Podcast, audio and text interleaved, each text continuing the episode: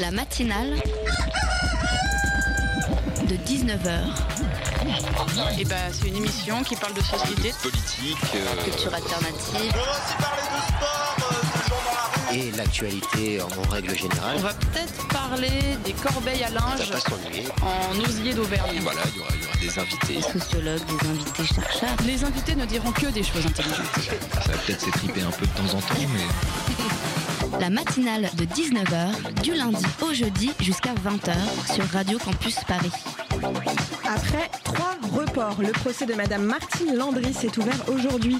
Elle est accusée d'aide à la circulation. Oui, oui, oui, oui, messieurs, dames. Militante aux droits des migrants, l'intéressée âgée de 73 ans aurait permis à deux mineurs de passer la frontière entre l'Italie et la France. L'objet du procès est de déterminer si elle a rencontré les jeunes en Italie ou en France. On s'en pose des questions. Hein. Avec son adorable chevelure blanche et son gilet jaune d'Amnesty International, difficile de l'imaginer faire les 5 ans de prison ferme qu'elle encourt. Le résultat pour les deux migrants reste le même, ils ont intégré un foyer d'assistance aux migrants. Ouf, on dit merci Martine. Réalisons une bonne fois pour toutes que lorsqu'un être humain a parcouru des milliers de kilomètres, abandonné ses racines, ses repères et cherche chaque jour des solutions pour survivre, non, non, il ne fera pas demi-tour. Non, non, il ne vient pas pour piller vos terres et violer vos femmes. Jusqu'alors, il n'y a d'ailleurs pas eu besoin d'étrangers. Et non, non, il ne profite pas des aides de l'État et de, la solidarité des bonnes gens, même les plus adorables têtes blanches. Rassurons les plus effrayés. Quant à ces bonnes gens qui se creusent la tête pour trouver un bout de temps pour tendre la main, ces excentriques vieilles personnes qui préfèrent courir les frontières au lieu de surveiller leur poste de télévision, sachez qu'ils continueront. Oui, oui, oui, ce n'est pas la peur d'être hors la loi qui les arrêtera. Vous pouvez mettre face à eux un procureur qui se justifie aussi péniblement que Jean-Michel Prêtre, le procureur de Nice, pour les poursuivre. Ils ne s'arrêteront pas. Je m'en remets à la philosophe Anna Arendt. Philosophe du XXe siècle, elle a fourni un énorme travail sur le totalitarisme, mais surtout entre 33 et 45, elle facilite la fuite des juifs d'Europe, alors que sa propre vie et ses études sont chaque jour menacées. On peut ne rien piger à la philosophie, mais force est de constater qu'on ne peut pas arrêter les activistes d'agir. La matinale de 19h, le magazine de Radio Campus Paris. Anna Arendt n'avait pas prévu l'influence d'Internet qui parfois répond pourtant si bien à ses thèses. Surveillance généralisée, communauté virtuelle, information trompeuse, on a pris l'habitude de voir Internet du côté de ses dérives. Et pourtant, en première partie de la matinale de 19h, nous recevons François Saltiel qui au contraire nous parlera des belles histoires de ce que l'on doit à Internet. Apprendre à connaître les réfugiés en créant une culture commune, c'est le projet de l'association Singa qui en partenariat avec le dispositif Créartup vous invite à la journée ce dimanche à la gare des Mines. Vous avez déjà envie d'y être Je n'en ai aucun doute. Dès 19h30 pour nous en parler, viendront nous rejoindre Anaïd, Charlotte, Julie, Atam et Thibaut.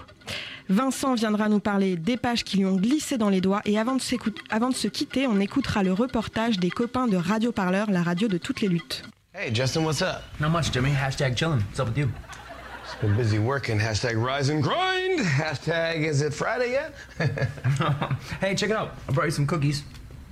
Hashtag homemade. Hashtag oatmeal raisin. Hashtag show me the cookie. Sweet. Hashtag don't mind if I don't. Pretty good. Hashtag getting my cookie on. Hashtag I'm the real cookie monster. Hashtag no no no no no no no.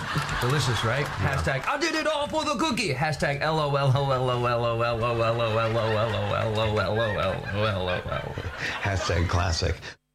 Des enfants qui ajoutent un son à la fin de chaque mot pour créer un langage secret, nous entendions à l'instant Jimmy Fallon et Justin Timberlake faire la satire des usagers intempestifs du hashtag.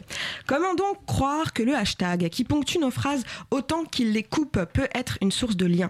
François Saltiel, vous êtes journaliste d'actualité, vous venez d'écrire l'ouvrage Le vendeur de thé qui changea le monde avec un hashtag. Et avec nous ce soir, vous décrirez les mouvements solidaires qui s'accomplissent avec un hashtag. Bonsoir. Nina de la rédaction de Radio Campus Paris a préparé cet entretien avec moi. Vous êtes au micro pour poser des questions à notre invité. Bonjour. Bonsoir. Alors, votre travail, c'est de vous intéresser à l'actualité. Est-ce que ce livre, c'était pour vous une bonne occasion d'observer euh, le monde sur un temps un peu plus long, un peu moins court que tous les jours, euh, ce que vous faites? Oui, c'est vrai que tous les jours, je suis sur l'émission euh, 28 minutes sur Arte pour des chroniques assez courtes de 2 minutes. Donc l'idée, c'était justement euh, de prolonger un peu cette réflexion et je cherchais un, symbole qui serait intéressant pour raconter le monde, une sorte de prisme. Et je me suis dit que le hashtag en était un. Alors, on peut rentrer dans le vif du sujet tout de suite. C'est quoi la particularité du hashtag par rapport aux autres contenus numériques qui sont faits pour être partagés? Pourquoi le hashtag est plus viral que d'autres? Euh, Vous pensez à quel genre euh, d'autres symboles par exemple? Des vidéos YouTube, euh, des gifs par exemple, des mèmes. Alors les vidéos YouTube c'est différent parce que une vidéo YouTube peut tout à fait avoir un hashtag, c'est-à-dire que le hashtag est assez unique dans son genre puisque il permet euh, de fédérer tout le monde avec un sujet de discussion, comme une sorte de salon numérique. Donc bien sûr le GIF et le GIF parce qu'il y a, Il y a deux écoles, il y a deux écoles, euh, est aussi intéressant dans sa viralité, mais le hashtag va au-delà puisqu'il les englobe tous quelque part. On a des exemples euh, de hashtags qui ont fait beaucoup parler d'eux, donc Black Lives Matter, MeToo, Women to Drive ou Je suis Charlie. Et derrière ces hashtags, quels exemples on a de mouvements, d'associations qui subsistent et qui existent encore aujourd'hui et qui portent une action continue? Euh, bah, par exemple, Black Lives Matter, euh, que vous venez d'évoquer, est un mouvement qui existe encore aujourd'hui, évidemment, qui est même très puissant, qui s'est développé à l'international. Alors, on le rappelle quand même pour, pour les auditeurs. Black Lives Matter, ça pointe du doigt les violences policières aux États-Unis à l'encontre de la communauté afro-américaine. C'est né il y a maintenant euh, 4 ou 5 ans, il y a 5 ans même, exactement, en 2013. Et ça a donné lieu justement à des antennes physiques, c'est-à-dire qu'à la base, ça part d'un hashtag, ça part d'un mouvement euh, virtuel qui se concrétise dans la réalité, puisqu'il y a des antennes Black Lives Matter qui sont nées aux quatre coins des États-Unis et même dans le monde entier. Donc, ça, c'est un mouvement qui des perdure. associations qui Des vont- associations locales, effectivement, qui organisent des manifestations dans l'espace physique. Et quelles sont les étapes justement euh, de l'usager entre euh, le hashtag et l'activisme réel? Bah, souvent, en fait, le hashtag, c'est un cri du cœur. Ça parle, pour, pour finir sur Black Lives Matter, c'est, c'est vraiment une militante, euh, Alicia Garcia, qui, euh, qui assiste comme ça, euh, qui tombe des nues lorsqu'elle voit un énième procès euh, de policier blanc qui s'en sort, alors qu'a priori, euh, il était totalement coupable euh, dans, dans ce meurtre d'un jeune noir qui n'avait a priori rien fait. Elle est révoltée. Elle commence à le dire sur le réseau social Twitter. euh, et il y a un hashtag qui arrive, Black Lives Matter, la vie des noirs compte. Donc à la base, c'est, c'est spontané, c'est un cri du cœur. Ça va tout de suite être rejoint par euh, le grand public. Euh, vous et moi, des Américains, Américaines qui se sentent concernés par ce combat-là, qui vont donc euh, eh bien, euh, rendre ce hashtag viral. Et ensuite, il y a une caisse de résonance qui doit être une caisse de résonance médiatique. Et ensuite, il y a des papiers, il y a des articles à aller interviewer. Est-ce qu'on peut croire justement que la caisse de résonance médiatique, elle pousse des gens euh, usagers ou non hein, du hashtag, mais qui en entendent parler, à agir, à, à changer de, de, de pensée et à aider euh, les personnes euh, dont on parle dans le hashtag? Euh, oui, en tout cas, c'est ce que je crois. Et alors, je comprends peut-être que dans entre les lignes de votre question, c'est est-ce que vraiment suivre un hashtag, ça veut vraiment dire qu'on est actif Est-ce que c'est pas juste un militantisme de canapé, comme on a pu le dire euh, ici ou là? Je, ne crois pas. Si on prend un autre exemple, qui est celui de la Love Army, qui a été créé par Jérôme Jarre, que vous devez connaître. Jérôme Jarre, c'est un grand euh, Viner qui été très connu aux États-Unis, un jeune Français euh, qui a fait sa carrière là-bas et puis qui a décidé de soutenir euh, eh bien l'action d'humanitaire en Somalie pour lutter contre la famine. Eh bien, il a réussi à récolter 2 millions et demi de dollars en 48 heures. C'est extraordinaire. C'est bien plus que la plupart de- des, des associations classiques sur le terrain de l'humanitaire. Donc là, on a concrètement des faits qui parlent pour eux-mêmes. C'est-à-dire que ces jeunes, ils n'ont pas fait seulement que suivre ce hashtag de la Love Army, ils ont aussi donné de l'argent et contribué. Mais là, alors de la part de, de, de ce Français dont j'ai oublié le nom, Jérôme Jarre. Jérôme Jarre, euh, on n'est plus en fait dans une expression politique, on est dans une campagne de com et une campagne de pub. Non. Parce que c'était presque professionnel ce qu'il a fait. Mm. Alors c'est professionnel, mais une campagne de com, une campagne de pub, je suis pas d'accord. Ça veut dire qu'il y a déjà une marque derrière, donc donnez-moi la marque. Bah, l'humanitaire, euh, satisfaction L'humanitaire n'est pas une marque. Non, non, c'est pas du tout une campagne de pub. Alors, ce qui, là où je vous rejoins, c'est que les marques utilisent les hashtags, évidemment. McDonald's, toutes les marques, je sais pas si on peut les citer ici, enfin, en gros, tous les grands groupes utilisent les hashtags. Dans le cas précis, euh, c'est pas une marque de com. Par contre, oui, ça a été fait de manière professionnelle, car cet homme-là, Jérôme Jarre, a lui aussi euh, déjà travaillé pour certaines marques, donc il avait des habitudes de communication. Mais lorsqu'il met en place justement euh, cette action humanitaire, euh, il n'y a pas de marque derrière, c'est pas à des fins commerciales. Est-ce que ça nous, est-ce que ça nous révèle tous ces hashtags que vous nous présentez, le, un, changement dans les réseaux d'influence? Est-ce que maintenant les réseaux d'influence sont plus apparents? Euh, Est-ce que tout le monde peut s'en emparer? Oui, alors euh, ce qui est, est intéressant avec le, hashtag, c'est que dans les. Alors Jérôme Jarre, effectivement, et a été un professionnel de la communication, mais dans les autres qui sont cités dans le livre, c'est euh, des citoyens, des citoyennes. C'est-à-dire que ce qui est, est intéressant, c'est qu'aujourd'hui, on peut tous devenir des médias. Nous sommes tous des médias avec notre téléphone portable, on filme, on diffuse, on est sur des réseaux. Donc oui, ce changement, il est là. On, on peut tous être des influenceurs. On- en parle à l'instant, donc la question de la communauté et des personnes que l'on atteint et que l'on veut atteindre est importante quand on parle du hashtag. Euh, vous le dites dans le livre, Facebook et les autres réseaux nous donnent à voir ce qu'on a envie de voir. Vous dites, euh, je cite, que les plateformes exposent un contenu conforme à nos opinions en excluant tout message contradictoire. Donc les réseaux sociaux nous poussent en quelque sorte toujours un peu plus vers la personne avec qui on est déjà d'accord. Donc quand on prend ça en compte, la puissance de transformation positive de Twitter, elle n'est pas hein, très limitée? Oui, c'est vrai parce qu'en fait c'est- pas totalement manichéen. Je, je dis pas que le hashtag euh, va sauver le monde non plus tout le temps. Euh, je dis juste qu'il peut être un outil d'émancipation. Après, ce que vous évoquez, c'est le phénomène du filter bubble, c'est-à-dire que on le voit bien. Vous êtes, j'imagine, tous sur Facebook. Vous allez euh, suivre des amis qui sont vos amis, donc a priori qui vont ressembler, qui ont les mêmes goûts que vous. Et l'algorithme de Facebook est tel que si vous informez uniquement sur le fil d'actualité de Facebook, vous allez avoir que des informations qui vous ressemblent et qui sont à votre image. C'est comme ça qu'on explique par exemple que pas beaucoup d'Américains n'ont pas vu l'arrivée de Donald Trump arriver au pouvoir en se disant mais c'est impossible que cet homme-là arrive au pouvoir. Personne ne peut imaginer que cet homme arrivera à conquérir les États-Unis. Pourquoi? Parce que tous les gens qui qui, euh, qui étaient autour de ces personnes-là sur les réseaux sociaux pensaient la même chose, sauf qu'il est bien arrivé au pouvoir. Un peu comme si on regardait toujours la même chaîne de télévision. Exactement. Et euh, est-ce qu'il y a des stratégies, des antidotes justement pour euh, sur les réseaux sociaux euh, se, se parer d'une diversité d'informations euh, Bah, vous, par exemple, qui êtes journaliste et dont c'est le métier de voir tout par le prisme des réseaux sociaux, est-ce que déjà c'est un prisme comme un autre? Et comment vous y, vous y faites pour euh, traiter une tonne d'informations que vous avez à disposition? Bah justement, pour éviter ce piège-là, déjà, je suis des médias euh, avec lesquels je ne partage pas du tout les opinions, ni les lignes éditoriales, mais un petit peu comme on nous a appris dans les, et on apprend toujours, j'imagine, dans les écoles de journalisme, on va dire qu'il faut lire le Figaro et Libération en même temps pour avoir une vision euh, réelle, euh, ou du moins euh, la plus exhaustive possible de l'actualité. Donc oui, suivre des médias avec des lignes éditoriales a priori différentes des vôtres, et puis bien sûr, ne pas être noyé totalement dans ce flux d'informations, parce qu'il faut sortir aussi parfois des réseaux sociaux pour écouter d'autres médias comme Radio Campus par exemple. Donc filtrer, ça fait aussi partie de, enfin, c'est-à-dire refuser de voir certaines informations et, et se fier à, à des médias choisis, ça fait aussi partie de- de- d'une d'une bonne méthode. Ah oui, je pense qu'il faut euh, évidemment multiplier les sources, euh, en avoir euh, plusieurs, euh, s'y fier, les recouper, les ressourcer, enfin la, la base du journalisme. Dans votre livre, vous parlez de beaucoup d'histoires qui ont une, une portée internationale, vraiment mondiale. Est-ce qu'il y a des histoires de hashtags qui se sont retournés contre l'envoyeur? Des hashtags euh, successful, mais euh, des bad buzz en fait. Oui, alors, dans les 10 qui sont présentés ici, non, puisque le, le parti pris du livre, c'était justement d'avoir euh, 10 histoires positives. Mais il y en a quand même une, éventuellement, euh, qui est celle de, qui, qui donne le titre au livre, qui est celle de, de, de Chaiwala, euh, donc qui veut dire le, le vendeur de thé en, en pakistanais. Euh, vous voulez que je vous raconte l'histoire en, en deux secondes, En deux secondes. Voilà, c'est un en vendeur quatre. ou en 4 secondes. Allez, en 6 secondes, mais je n'irai pas plus loin. Je commence. Donc c'est un vendeur de thé du marché d'Islamabad qui est magnifique, qui est très très très très beau.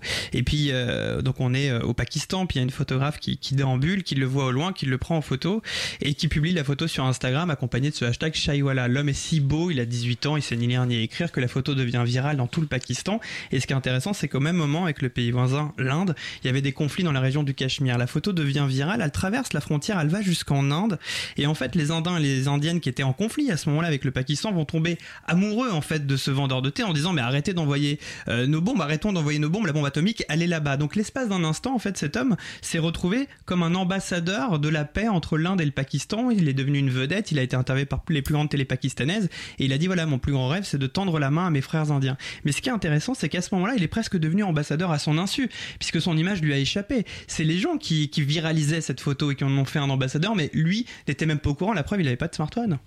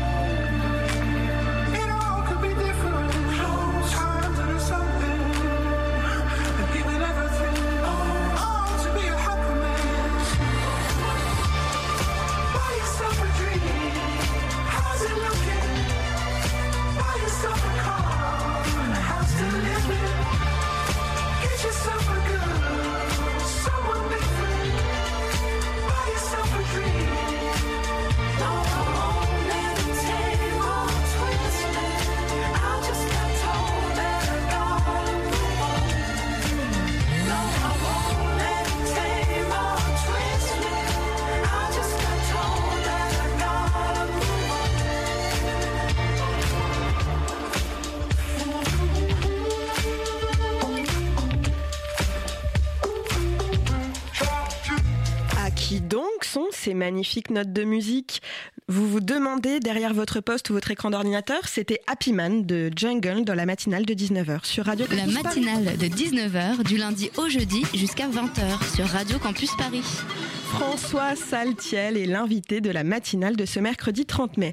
À l'occasion de la sortie de son livre Le vendeur de thé qui changea le monde avec un hashtag.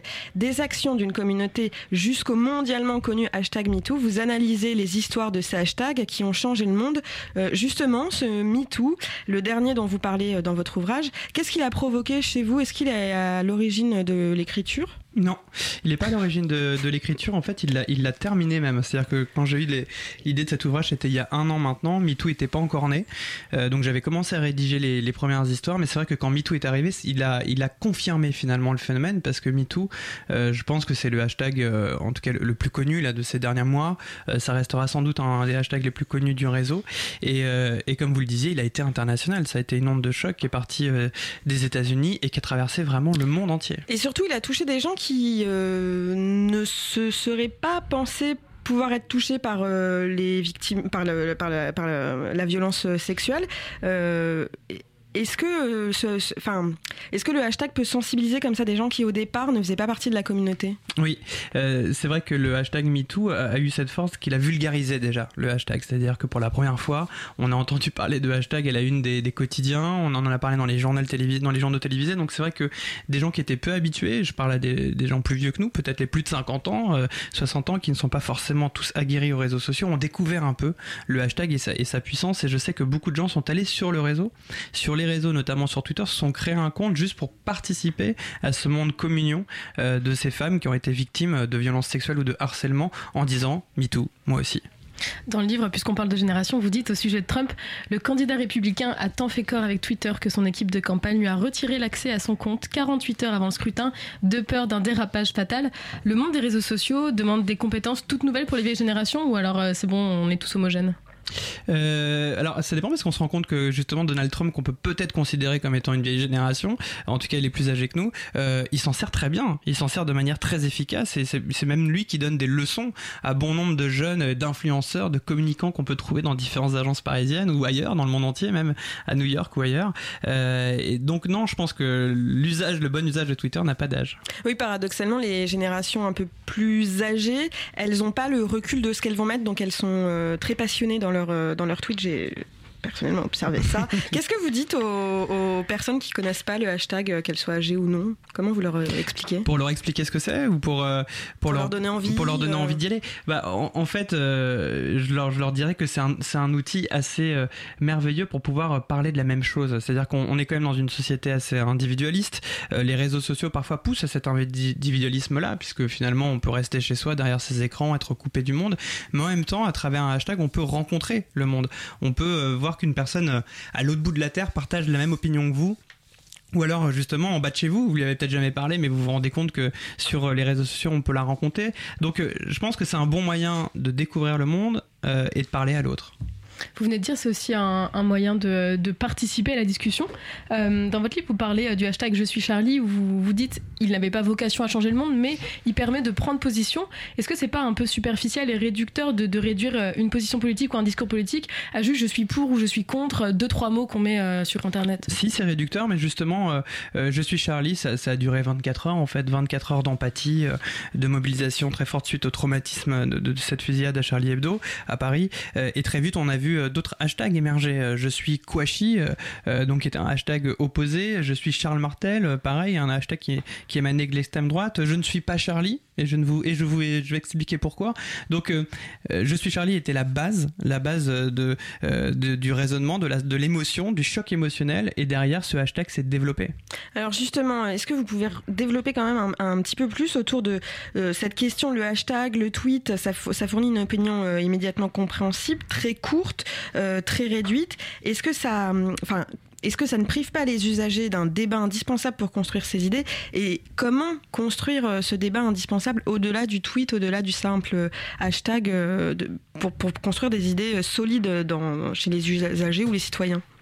Euh, c'est vrai que c'est un, point de départ. C'est un point de départ. Je ne sais pas si euh, Twitter a vocation véritablement à ouvrir un débat sur le long terme, sur la question par exemple de l'identité, etc. euh, pour reprendre Je suis Charlie, puisque c'était finalement une question aussi d'identité nationale. Est-ce que je me, je me sens Charlie? Est-ce que je ne suis pas Charlie pour, sans pour autant être apparenté à ces terroristes que j'exècre? Non, ça a été un point de départ, mais ensuite il y a eu des relais dans les tribunes de la presse ou encore dans les médias. Effectivement, Twitter a un usage assez épidermique, c'est-à-dire qu'on dit les choses un peu par réaction, contre, pour. Donc c'est pas forcément le lieu du débat, c'est le lieu plutôt de la communion, de la réunion ou de la tension, mais pas forcément du débat.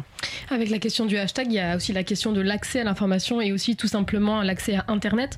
Dans votre livre, on apprend que les États-Unis ont mis fin en 2017 au principe de neutralité du net, ce qui veut dire que les fournisseurs Internet ne sont plus obligés de, en gros, de fournir un accès à Internet égal pour tous. On va dire que ça pourrait changer. Qu'est-ce que ça pourrait avoir comme conséquence sur l'Internet mondial, ce genre de mesure Bah, ça, pourrait euh, ça pourrait avoir des conséquences très importantes et ça inquiète d'ailleurs beaucoup de spécialistes aux États-Unis. Euh, pour l'instant, on, on s'en rend compte tous les jours, Internet est accessible à quasiment.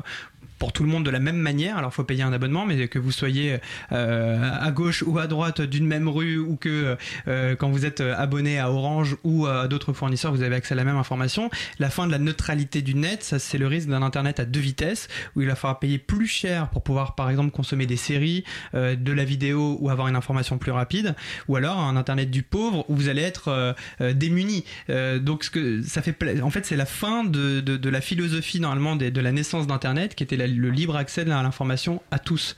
Donc, c'est quelque chose de très dangereux. Et on le voit aussi dans dans d'autres pays et des régimes autoritaires, notamment en Afrique, où on voit qu'au moindre soubresaut de la population, eh bien, le gouvernement coupe tout simplement Internet. Ils font pression sur les opérateurs téléphoniques, dont ils ont la main dessus, et ils coupent Internet pour éviter euh, toute euh, rébellion. Se substituer au service public et gérer l'urgence, c'est aussi l'un des rôles qu'a joué euh, Twitter pendant les attentats à Paris, avec le hashtag euh, porte ouverte. Donc ça, c'est, on peut pas le contester, une chose positive. Est-ce que c'est anecdotique ou il y a d'autres exemples de cette substitution des services publics par euh, les réseaux sociaux? Il y en a d'autres, il y en a d'autres notamment récemment aux États-Unis lorsqu'il y a eu les, ouragans. Vous avez suivi dans différents États des États-Unis qui ont été touchés justement par des catastrophes naturelles importantes. De la même manière, les lignes téléphoniques étaient coupées, les services d'urgence étaient saturés. Il restait juste la possibilité eh bien d'envoyer des tweets. Et là, des gens ont dit voilà, je me trouve ici, j'ai trois enfants, je suis au deuxième étage. euh, si quelqu'un est à côté, venez me chercher. Et d'autres personnes avaient internet, disposaient d'un bateau et ils sont arrivés avec un bateau d'urgence pour pouvoir récupérer les gens euh, qui étaient enfermés dans les pièces. On a, on a une photo notamment qui a été très virale d'une maison de retraite où on voit euh, eh bien des personnes âgées qui sont euh, quasiment submergées, qui le disent sur internet et derrière eh bien des bénévoles vont aller secourir ces personnes âgées. Et on voit d'ailleurs la photo deux heures après, on voit les personnes saines et sauves. Donc euh, oui, là clairement ça c'est ça a complété du moins les lacunes euh, de- de- des services de, sécu- de, de- de sécurité publique. Oui. Alors vous vous intéressez aux cultures numériques, ça a mis du temps quand même euh, à, arriver euh, dans la télé, euh, ce qui existe dans les cultures numériques. Les éléments de la culture numérique sont, sont souvent euh, même parfois rejetés par euh, les milieux intellectuels ou les chercheurs. Est-ce que le hashtag ou euh, d'autres outils euh, peuvent changer ce reproche de crédibilité, cette méfiance euh, à l'égard des communautés Internet euh, et des usagers, euh, des usages d'Internet en général Oui, je, crois- que c'est en train de changer quand même. C'est vrai que euh, cette opposition qu'on pouvait imaginer entre deux mondes, c'est-à-dire euh, le monde de l'écrit, du papier, de, l'intellect, et puis après le monde de- du côté un peu éphémère, superficiel d'Internet et du geek est en train de changer. La preuve, regardez à quel point nos médias changent aussi avec leur site internet. Aujourd'hui, le site du Monde, le Monde.fr, est peut-être plus puissant que le journal Le Monde. Et on a bien vu qu'au départ, il devait peut-être y avoir quatre personnes qui s'occupaient du site internet il y a une dizaine d'années. Aujourd'hui, euh, ils sont euh, ils sont des dizaines et des dizaines. Donc on se rend bien compte que ce rapport s'inverse. Et d'ailleurs, justement, les médias traditionnels essayent de chercher de capter l'audience sur le net. Et c'est la même chose avec euh, nos philosophes et c'est la même chose avec nos penseurs qui aujourd'hui ne peuvent plus se passer des réseaux sociaux, du moins pour certains, pour véhiculer leurs idées. Et pour l'activisme, la citoyenneté, est-ce qu'aujourd'hui, pour euh, conserver euh, un pouvoir euh, d'expression, un pouvoir de parole et un pouvoir d'action, on devra passer par Internet obligatoirement Bah, je connais pour l'instant peu de mouvements militants, que ce soit ceux des étudiants récemment, que ce soit ceux des, cheminots qui n'ont pas utilisé Internet. Ils utilisent tous Internet. C'est, normal, c'est un outil merveilleux pour pouvoir fédérer les gens et, et susciter une adhésion à sa cause et à ses idées. Pourquoi s'en priver? Je reviens un peu en arrière de notre discussion. On avait parlé de- du hashtag MeToo et de la libération mondiale de la parole des femmes, comme on a dit. Euh, vous dites dans le livre que c'est sur les réseaux désormais que les femmes euh, sont les plus contestataires, car elles y sont moins l'objet des discriminations, à l'inverse des inégalités qu'elles subissent ailleurs au quotidien.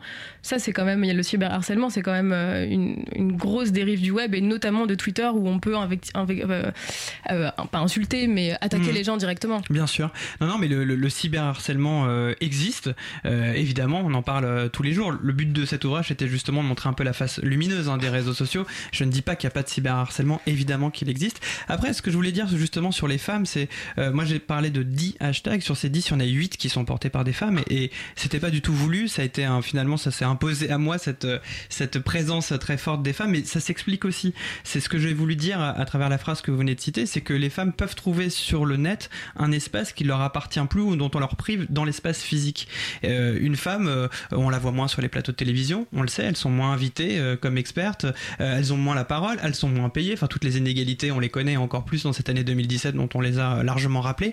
Et bien sur Internet, elles peuvent rééquilibrer, elles peuvent réinverser, du moins sur les réseaux sociaux, parfois ce rapport de force, en prenant la parole, en fédérant et en trouvant justement sur leur chemin quantité de femmes qui pensent la Mhm. même chose qu'elles. C'est le cas Donc, on leur- notamment pour le cas de l'Arabie Saoudite. Bon, c'est d'autres sujets et l'Iran pour le port du voile et le permis de conduire. Et c'est vrai que là, on peut pas contester le fait que les femmes se sont exprimées parce qu'elles ont su aussi qu'il y avait d'autres femmes qui pensaient la même chose et qu'elles n'étaient pas seules. Exactement, l'Arabie Saoudite c'est un très bon exemple. Donc je le rappelle, en juin prochain, les femmes vont enfin obtenir euh, le permis de conduire, enfin le droit de conduire, car le permis elles l'ont. Le droit de conduire sur le sol euh, en Arabie Saoudite, euh, qui reste un des pays les plus restrictifs en matière de défense des droits des femmes.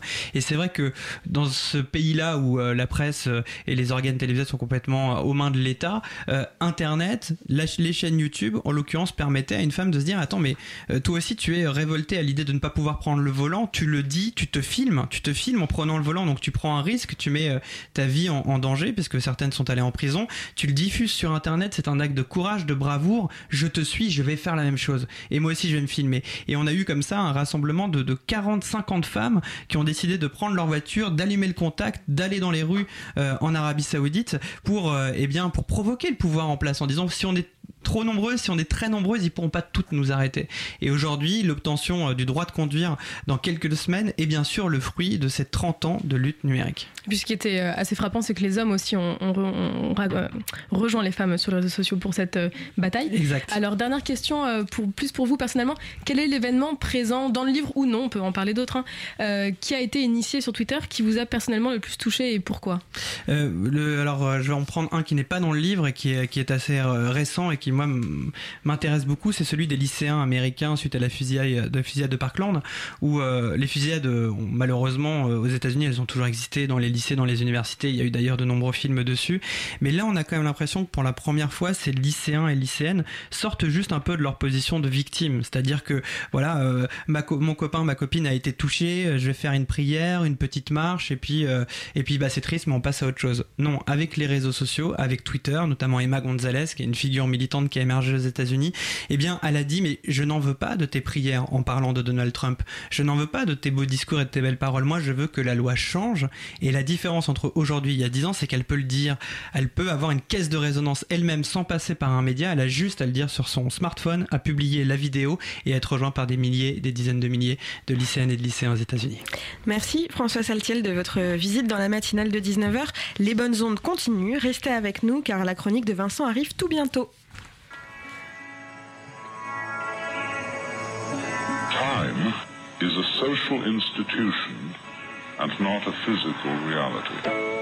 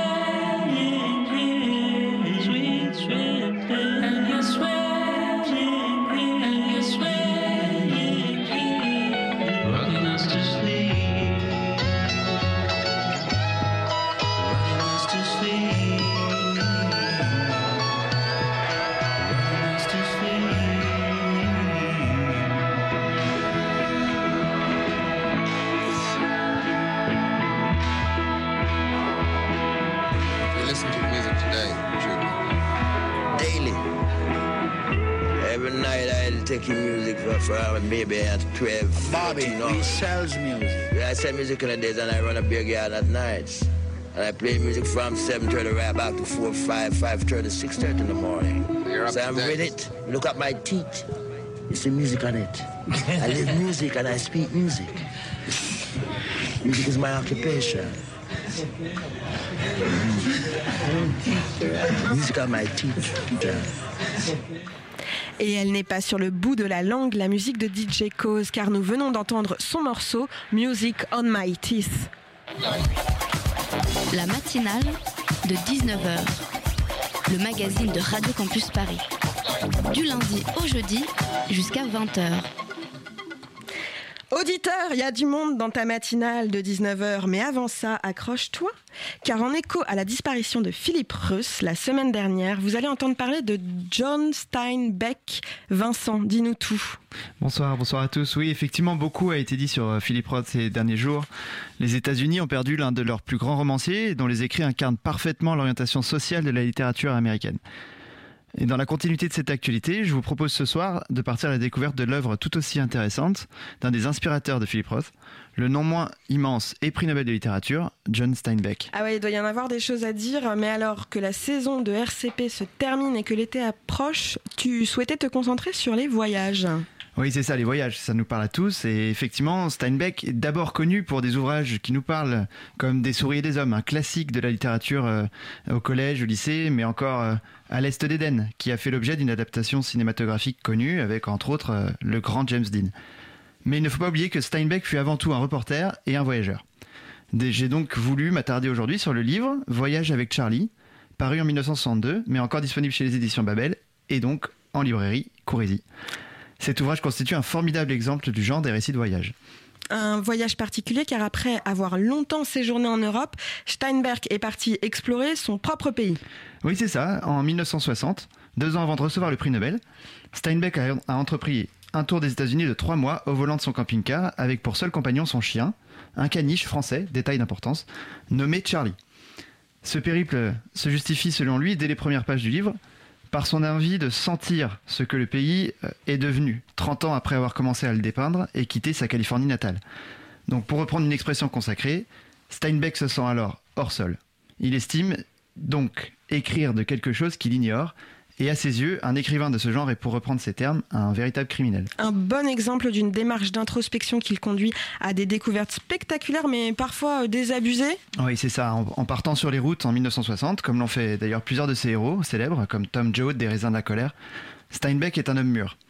L'âge et l'expérience lui donnent alors le recul nécessaire pour appréhender ses rencontres sans préjugés, mais avec lucidité. Ainsi est-il frappé à travers son voyage des changements qui s'opèrent dans les États-Unis des années 60. Le livre s'ou- s'ouvre d'abord sur des considérations assez angoissantes de l'ère du tout plastique, à travers la description d'une chambre d'hôtel euh, du Maine. Viennent ensuite euh, des euh, réflexions sur la mentalité pionnière de ce pays fascinant, mais dont la violence fait régulièrement encore aujourd'hui la une. Aussi écrit-il que des pionniers, nous avons acquis la conviction que chaque Américain est un chasseur né. Une assertion qui permet de mieux comprendre le phénomène des armes à feu aux États-Unis aujourd'hui. Enfin, il rapporte sur des thèmes plus difficiles encore, comme la ségrégation raciale, ce, je cite, péché originel des pères retombant sur les enfants de génération en génération. Et donc, euh, la description que fait Steinbeck de son passage à Nouvelle-Orléans et dans le Sud est très significative et intéressante pour comprendre cette blessure non refermée de la société américaine. Un dernier mot, Vincent. On peut donc dire que ce livre est parfait, euh, le parfait petit manuel de l'explorateur euh, moderne? Oui, c'est ça. En fait, effectivement, les, les thèmes peuvent être difficiles de prime abord, mais évidemment, euh, l'auteur mentionne beaucoup aussi la nature, la beauté, et il utilise un style absolument incroyable. Donc, il me comporte, à mon avis, à mon sens, la quintessence de son œuvre. Et je vous invite vraiment à méditer une des phrases qu'il est tirée de son discours de remise de prix Nobel de littérature et qui est très actuelle. L'homme lui-même est devenu notre plus grande menace, mais notre seul espoir. La matinale de 19h sur Radio Campus Paris. Je vous l'ai promis, auditeurs, il y a du monde sur le plateau. Anaïd Zarouri, Charlotte Lajarge, qui sont respectivement chargées du dispositif CréaRTup et de l'inattendu Galerie à la NIME. Bonsoir, mesdames. Bonsoir. Avec Julie Sebaoun et Atan, Jifi, Baloul, pardon pour les noms, j'ai pas eu le temps de vous demander comment ça se prononçait, Thibaut Dératé, qui sont les membres de la communauté Singa en tant qu'artiste et coordinatrice. Bonsoir à tous. Bonsoir. Nina est restée à mes côtés pour vous accueillir, pour accueillir cette très belle bande, car il en faut du monde pour valoriser les liens multiculturels et créer une journée de festivité. Le dispositif CréArtUp accompagne des projets et des jeunes artistes en collaboration et en collaboration avec le collectif Singa. Ils ont organisé un événement pluridisciplinaire d'art de sport, de culture et de joie dimanche à la gare des Mines. Singa est surtout une communauté qui a pour objectif d'intégrer les réfugiés, de partager les cultures et créer des emplois. Euh, Julie, c'est à vous que je m'adresse. Comment allez-vous intégrer cette mission propre à Singa dans euh, dans l'organisation de la journée du 3 juin? Comment ça s'est passé? Euh, bah, du coup, c'est génial pour nous cette journée parce qu'on va pouvoir euh, proposer à tous les porteurs d'ateliers, à toute la communauté Singa, de euh, monter sur scène. Et du coup, on a tous les ateliers de photos, les ateliers musique, les ateliers jeunesse, cuisine, etc., qui vont pouvoir venir euh, parler de ce qu'ils font. On aura un atelier participatif euh, de, cuisine, donc euh, tous ceux qui veulent venir mettre la main à la pâte pour, pour cuisiner, ils sont les bienvenus. On aura récupéré énormément d'invendus, donc ce sera à dispo. On aura des happenings musicaux par Team Spirism, donc l'atelier de, de Singa Music. On aura un atelier photo, enfin il y aura plein plein de choses. Donc c'est génial pour eux de pouvoir avoir un espace comme ça d'expression et de création. Alors justement, avant de prendre la scène, on vous offre le micro. Thibaut euh, et, et Tam, vous avez un, un morceau, un, un impro, euh, quelque chose à nous proposer Ah oui. Oui, complètement, ouais. Euh, bonjour, monsieur. Ahla wa sahla. Euh, bonjour. Marhaba. Euh, vous appelez comment انا اسمي هيثم وانت اسمك شو؟ Quoi bah, J'ai pas compris, pardon. ولا excusez-moi. انا ما عم افهم شيء بتعمل Moi, موسيقى؟ moi, je m'appelle Thibaut. Je m'appelle آه Thibaut. انا هيثم بتعمل موسيقى؟ هيثم ايوه موسيقى موسيقى Ah, موسيقى musique La musique ايوه Ouais, je fais de la musique, ouais. اوكي Ouais. حلو Ouais, c'est cool. Toi aussi ايه انا بعمل راب Tu fais du rap ايوه Lourd, je fais du beatbox, moi. اوكي حلو يلا Lourd. يلا Hmm.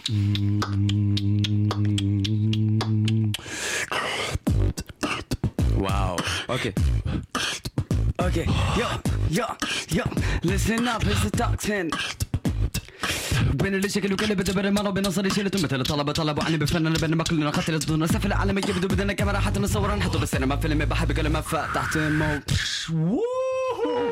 Et c'est comme ça qu'on s'est rencontrés à Singa aux ateliers musicaux. On parlait pas la même langue. Maintenant, moi, Haysam, euh, qui vient de Syrie, euh, ça fait trois ans et demi que je suis là. J'ai maîtrisé le français grâce au fait qu'on est devenus frères. Et on n'arrête pas de parler. J'ai appris de beatboxer. Et Thibaut, Frère pas d'une même mère. Moi j'ai appris à parler arabe et à faire du rap grâce à lui. Donc euh, c'était quand même une super rencontre et effectivement ça s'est fait dans la communauté de Singa. Et, et du coup bah, on va peut-être faire un truc où je chante en arabe pour vous. Vas-y. Vas-y, c'est parti. Vas-y. لما ما تتبعني ولا تتفهمني حتما حضرنا دايما قربا سواء كنت جميع أو كنت ربي أو لو كانت من قربا لكن لما تتبعني ولما تتفهمني حتما حضرنا دايما قربا سواء كنت جميع أو كنت ربي أو لو كانت من قربا C'est un échange qui fonctionne bien. Euh, et Sam et Thibaut euh, sont au micro de Radio Campus dans la matinale de 19h pour nous faire découvrir euh, les actions euh, du collectif euh, Singa. Donc vous deux, en l'occurrence, qu'est-ce qui vous a motivé euh, à rejoindre euh, ce collectif, euh, à vous rapprocher d'eux? Ah bah euh, l'association Singa, moi ça m'a tout de suite touché parce que c'est compliqué en fait de créer une relation avec quelqu'un avec qui on parle pas la même langue. Et Singa, eux, leur euh, leur talent, c'est de mettre en relation des personnes qui ont des passions en commun. Donc moi ça m'a tout de suite touché. Et puis la preuve, euh, enfin la- vraiment la première fois qu'on s'est rencontrés, on pouvait pas parler un langage si ce n'est le rap et le beatbox. Et, euh, et c'est pas un mensonge là, ce qu'on a fait, c'était vraiment notre rencontre. Euh, Vous avez reproduit euh, Ah, exactement reproduit, votre voilà. souvenir. euh, Voilà, exactement. Donc, euh, donc c'est pour ça que Singa, ça nous a tout de suite, euh, ça nous a emporté en fait, et puis ça nous a permis de nous de nous rencontrer et de créer tout ça. Ils nous ont ensuite incubé pour notre projet, donc euh, que du bonheur. Pour moi, c'était ma première porte pour euh, reconstruire une vie comme celle que j'avais en Syrie. C'est juste un bon entourage.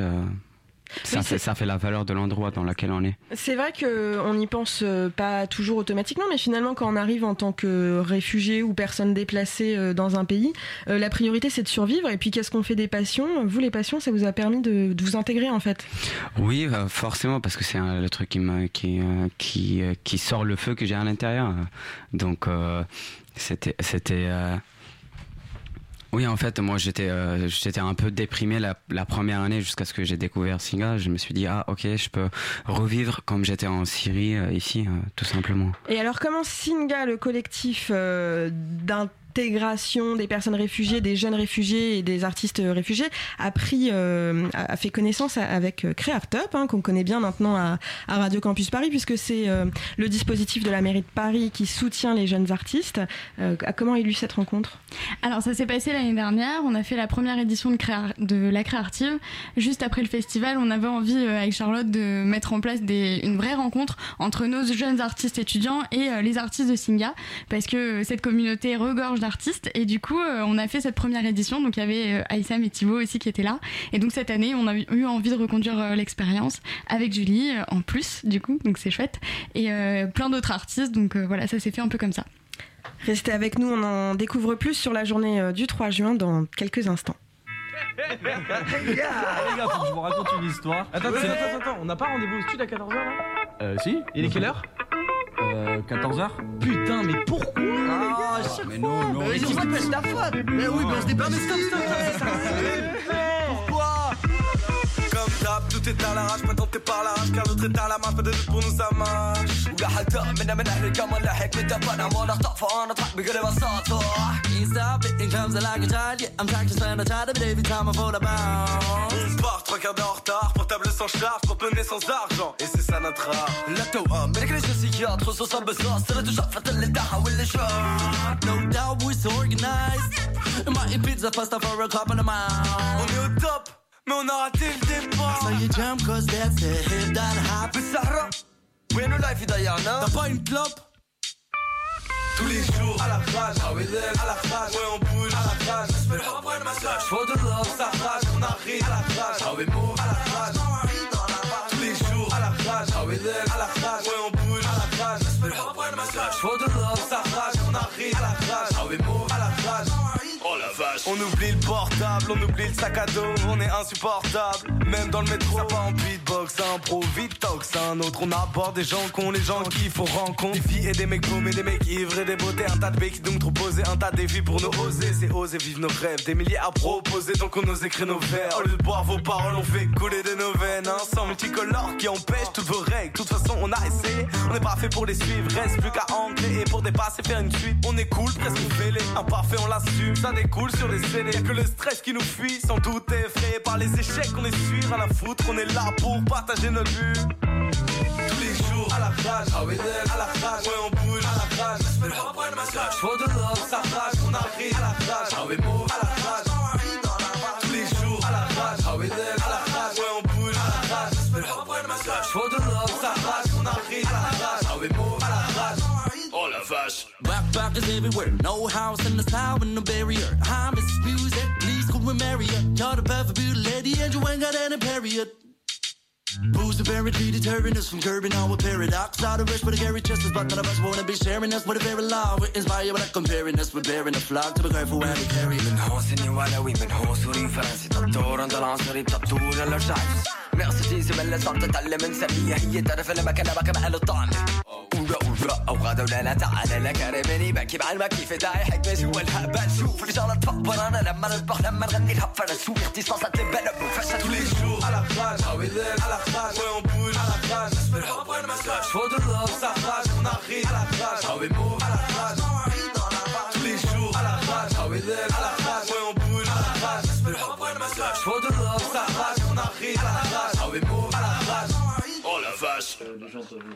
Et c'était à l'arrache du groupe Teen Spirism de bah justement euh, de Thibaut euh, et euh, Aysheim, Aysheim qui nous qui nous rencontre qui nous rencontre ce soir qui nous parle du festival dont on par- dont- sur lequel on revient tout de suite.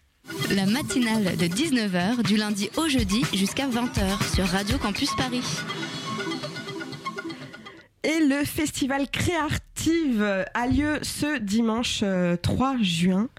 On y retrouve les artistes qu'on vient d'entendre. Et un petit mot sur la programmation. Comment ça s'est préparé? Qu'est-ce que vous nous avez choisi, sélectionné euh? Alors, vaste programme. Euh, on commence à 16h les festivités euh, avec euh, des ateliers en veux-tu, en voilà. Ateliers créatifs pour les jeunes, fresques participatives, tournoi de baby-foot organisé par l'association La Timmy, atelier de customisation tote bag toute la journée, performance de graphes par deux artistes qu'on aime beaucoup, Norion, Noriwan pardon, et Zut. Euh, un théâtre pour un seul spectateur, un, lauréat cette année de Créartop qui s'appelle Sous le parachute. Euh, voilà, venez vivre une expérience sonore et sensorielle. Euh, ils vous font voyager sous un parachute, c'est extra. Des happenings musicaux du coup dont Julie vous a parlé tout à l'heure tout, le long de l'après-midi. Un jeu de construction procédurale en 3D qui a été monté par aussi un lauréat Créartop de cette année. Euh, Brix et Swapbook. Ah oui, on, a- on avait reçu Brix. Du coup, j'ai l'impression de comprendre. Il y a dans la programmation un mix euh, des, arti- des artistes de Singa et euh, des lauréats de Créartop, euh, dispositif de la ville de Paris pour mettre en valeur euh, les, les- les jeunes euh, Exactement. artistes. C'est des lauréats que de 2018 ou de 2017 aussi Non, on a une grosse surprise. On a un artiste qui vient de l'année dernière qui s'appelle Amar, euh, qui a fait pas mal de choses, euh, pas mal de chemin et qui présente son EP euh, donc dimanche à la Gare des Mines. Et c'est euh, des performances transformistes, euh, musi- musicales. On vous en dit pas plus, mais c'est à 20h, il faut pas rater ça. Donc c'est l'occasion du coup de mettre en valeur euh, les, les deux associations, de faire une grosse euh, fête. Euh, Est-ce que c'est aussi l'occasion euh, de, de faire rencontrer euh, les membres du collectif euh, Singa, les réfugiés, à un nouveau public, à des gens qui ne sont pas forcément euh, bénévoles? Exactement. L'idée de cette journée, c'était vraiment euh, pas seulement de donner la parole à nos lauréats pour se produire, parce que ça, ils l'ont fait lors du festival au point au mois de mars. C'était vraiment de créer du lien entre les artistes de chez Singa, nos artistes à nous, qui viennent pas du tout du même endroit, qui n'ont pas le même âge, qui font pas les mêmes choses, et donner, donner du plaisir au public à travers différentes formes d'art. Et on a vraiment travaillé ensemble, on a co-construit les ateliers ensemble. Euh, Il y a des ateliers qui sont menés et à la fois par Singa et à la fois par nous. Euh, voilà, l'idée c'était de faire une journée vraiment riche en, en partage et, euh, et en culture et Alors justement, vous parlez d'ateliers, Singa, vous parlez aussi d'outils pour créer du lien. Est-ce que euh, tous les outils dont vous disposez pour créer du lien sont présents sur ce, ce festival ou est-ce qu'il y a aussi d'autres initiatives dans votre collectif euh, dont, qui vous sont utiles et qui permettent euh, de, de, se, de faire se rencontrer des gens qui parlent pas forcément la même langue et de créer des choses ensemble? Ouais, on a, on a beaucoup d'outils. Euh, là, euh, pendant cette journée-là, ça va être surtout l'occasion de montrer ce qu'on fait en, culture et en linguistique. Euh, après, on a beaucoup d'autres programmes qui nous qui permettent de faire de l'accueil chez l'habitant. Donc, s'il y a des personnes qui veulent ouvrir leur appartement ou leur maison pour accueillir une personne chez eux, c'est top aussi. On a des accompagnements aussi professionnels. Enfin, il y a vraiment plein plein de choses qui, euh, qui se font. Moi, je vous conseille d'aller euh, jeter un coup d'œil sur euh, la page de Singa Paris, sur laquelle en fait on retrace tout, tout, toutes nos initiatives. C'est pour l'instant le meilleur outil qu'on a nous pour diffuser toutes, toutes nos infos et, venir voir tout ce qu'on fait. Et donc parmi les artistes que vous nous montrez ce dimanche, on a entendu à, l'instant le groupe Team Spyrism. Comment vous aidez, oui alors l'accent anglais, comment vous aidez les artistes à, à, se- enfin, à créer des choses, à se produire ensemble Quels outils vous mettez à leur disposition euh Alors nous, on, on les aide pas, on fait avec eux et, euh, et on facilite en fait cette rencontre-là. Et après, la magie, elle se fait euh, vraiment entre, entre les uns et les autres. C'est-à-dire que là, vous avez rencontré Thibaut et, et Aïssam, mais des Thibaut et des Aïssam, il y en a, il y en a partout sur des projets complètement différents, parfois des rencontres professionnelles. Et- et l'idée. Et sur votre, euh, sur votre projet Thibaut et Alsheim, euh, concrètement, qu'est-ce qui vous a permis, euh, qu'est-ce qui vous a inspiré, euh, qu'est-ce qui vous a fait vous sentir bien euh, dans, parmi les propositions de Singa À quel moment vous vous êtes senti personnellement touché, personnellement impliqué et vous avez eu envie de vous dire bon bah j'en profite, je sors mon EP ou je crée ma chanson. Alors la question est difficile parce qu'il y en a eu tellement que c'est difficile de les lister, mais ils nous ont Un souvenir peut-être le plus invités, Je marquant. pense à une vingtaine de concerts maintenant. Ils nous ont incubés, mais un souvenir marquant. euh, La Aïssam. Créative 2017. La créative 2017. Non, ça c'était très grand marquant. voisin. Non, surtout il y a eu une super jam qui a suivi ça, mais Issam, t'as peut-être euh, Ah, envie vous, de vous étiez à la Créative 2017 Ouais, déjà ouais, ouais. Alors racontez-nous. Ouais. Oh bah c'était c'était génial comme moment. Il y a eu, euh, moi j'ai pu rencontrer un animateur euh, de théâtre. Et du coup, on a fait un atelier musique, musique théâtre qui s'est improvisé à ce moment-là. Donc euh, c'était un super souvenir euh, improvisé comme ça. Et puis après la jam. Donc euh, ouais. Aïssam Et juste pour euh, parler à nos auditeurs de Radio Campus qui vous connaissent pas encore et qui ont envie d'écouter de, la musique ce dimanche, euh, c'est quoi comme tous les styles musicaux qui seront représentés? Euh, alors du coup, il y a un peu de tout. Euh, on va avoir du rock. Euh, du rock moderne, Euh, voilà un groupe qui s'appelle The Watchers, euh, qui a des influences un peu Kills, Black Keys. Euh, on va avoir euh, un DJ set électro d'Esprit Croisé qui sont aussi lauréats Créer Top de cette année, qui vont passer de la musique lounge euh, dans l'après-midi et ça deviendra un petit peu plus techno en soirée, à partir de 22h et jusqu'à minuit. Vous allez avoir donc le lauréat 2017 Amar qui sera là. Et du coup, je laisse peut-être Julie présenter les- le reste des. On aura aussi sur scène les petits jeunes mineurs isolés étrangers du collectif Latimi qui s'appelle Blacklist et ils vont venir euh, présenter pendant, une heure euh, tout leur son du rap. C'est génial et il faut vraiment euh, venir les soutenir. Ce sera euh, leur premier passage sur scène. Alors, euh, un peu de pro, un peu d'amateur, beaucoup de passion. Merci euh, Anaïd, Charlotte, Julie, Aïssam et Thibaut. On vous souhaite à tous une très bonne journée ce dimanche. Euh, Toutes les infos de Créative à la station ce dimanche sont sur Facebook. Nous ne manquerons pas de mettre le lien avec le podcast de l'émission. Dernière semaine de la matinale et tout est chamboulé. Le mercredi, au lieu du jeudi, nous retrouvons notre partenaire Radio Parleur. Aujourd'hui a lieu un rassemblement à l'hôtel de ville pour la pour Maxime, mutilé à Notre-Dame-des-Landes et pour demander la suppression des grenades utilisées par les forces de l'ordre. Pour en parler, Radio Parleur a rencontré les organisateurs du collectif Désarmons-les. En fait, à la base, il est lancé par des personnes qui sont proches de l'Assemblée des blessés ou des blessés qui sont pas dans l'Assemblée, euh, pour des raisons X ou Y, hein, juste parce qu'ils nous connaissaient pas ou quoi. Euh, c'est euh, et c'est initié notamment aussi euh, depuis un moment par un blessé, euh, une personne qui a été blessée à, Bure le 15 août de l'année dernière, qui a eu presque, qui a failli avoir le pied arraché et qui aujourd'hui est encore en rééducation et qui a des séquelles graves euh, suite à l'explosion euh, de cette Gli F4 de nouveau. Robin. Robin, voilà, qui, euh, qui essayait déjà de mener campagne contre ces grenades-là et qui a trouvé évidemment de l'écho euh, auprès d'un certain nombre d'autres blessés et de collectifs aussi qui, qui veulent en fait là essayer de lancer quelque chose qui est de l'ordre de on veut plus de ces grenades-là. Après, c'est pas une demande de légiférer parce qu'on n'attend pas grand-chose de- des gens qui ont, qui ont choisi d'utiliser ces grenades. On n'attend pas grand-chose du gouvernement, mais c'est exprimer sur la place publique la volonté que ces grenades disparaissent et qu'on arrête de jeter des grenades sur des manifestants. Et que euh, aussi dans cette espèce d'idée de, riposte graduée ou de, de légitime défense, etc., euh, qu'on remette bien les policiers à leur place, c'est-à-dire qu'il n'y a pas légitime défense, qu'on n'a pas à avoir face à nous des armes de guerre. Et la grenade est une arme de guerre. Donc il y a la, la grenade offensive, qui était une grenade en métallique euh, avec 75 grammes de TNT, et c'est cette grenade qui a tué Rémi Fraisse, et qui a été suspendue fin 2014. Il y a eu toute un- une discussion euh, des services de police, et notamment de l'inspection de la gendarmerie, de l'inspection de la police, suite à la mort de Rémi Fraisse, sur euh, oui, on va suspendre une grenade, mais alors quelle grenade on va garder? À ce moment-là, ils ont décidé de garder pour tous les services de police une grenade qu'ils avaient déjà en dotation, mais qui va remplacer l'usage de l'eau offensive. C'est la GLI F4, qui est une grenade lacrymogène instantanée, dans laquelle il y a à la fois du gaz lacrymogène sous deux formes, donc sous la forme pure et sous la forme mélangée qu'on trouve dans d'autres grenades lacrymogènes, mais aussi euh, de la TNT, c'est 25 grammes de TNT. Et donc celle-là, c'est une grenade, c'est... TNT, hein, c'est un explosif. euh, Ouais, c'est un explosif. C'est-à-dire que euh, elle a un effet détonnant et elle crée une explosion.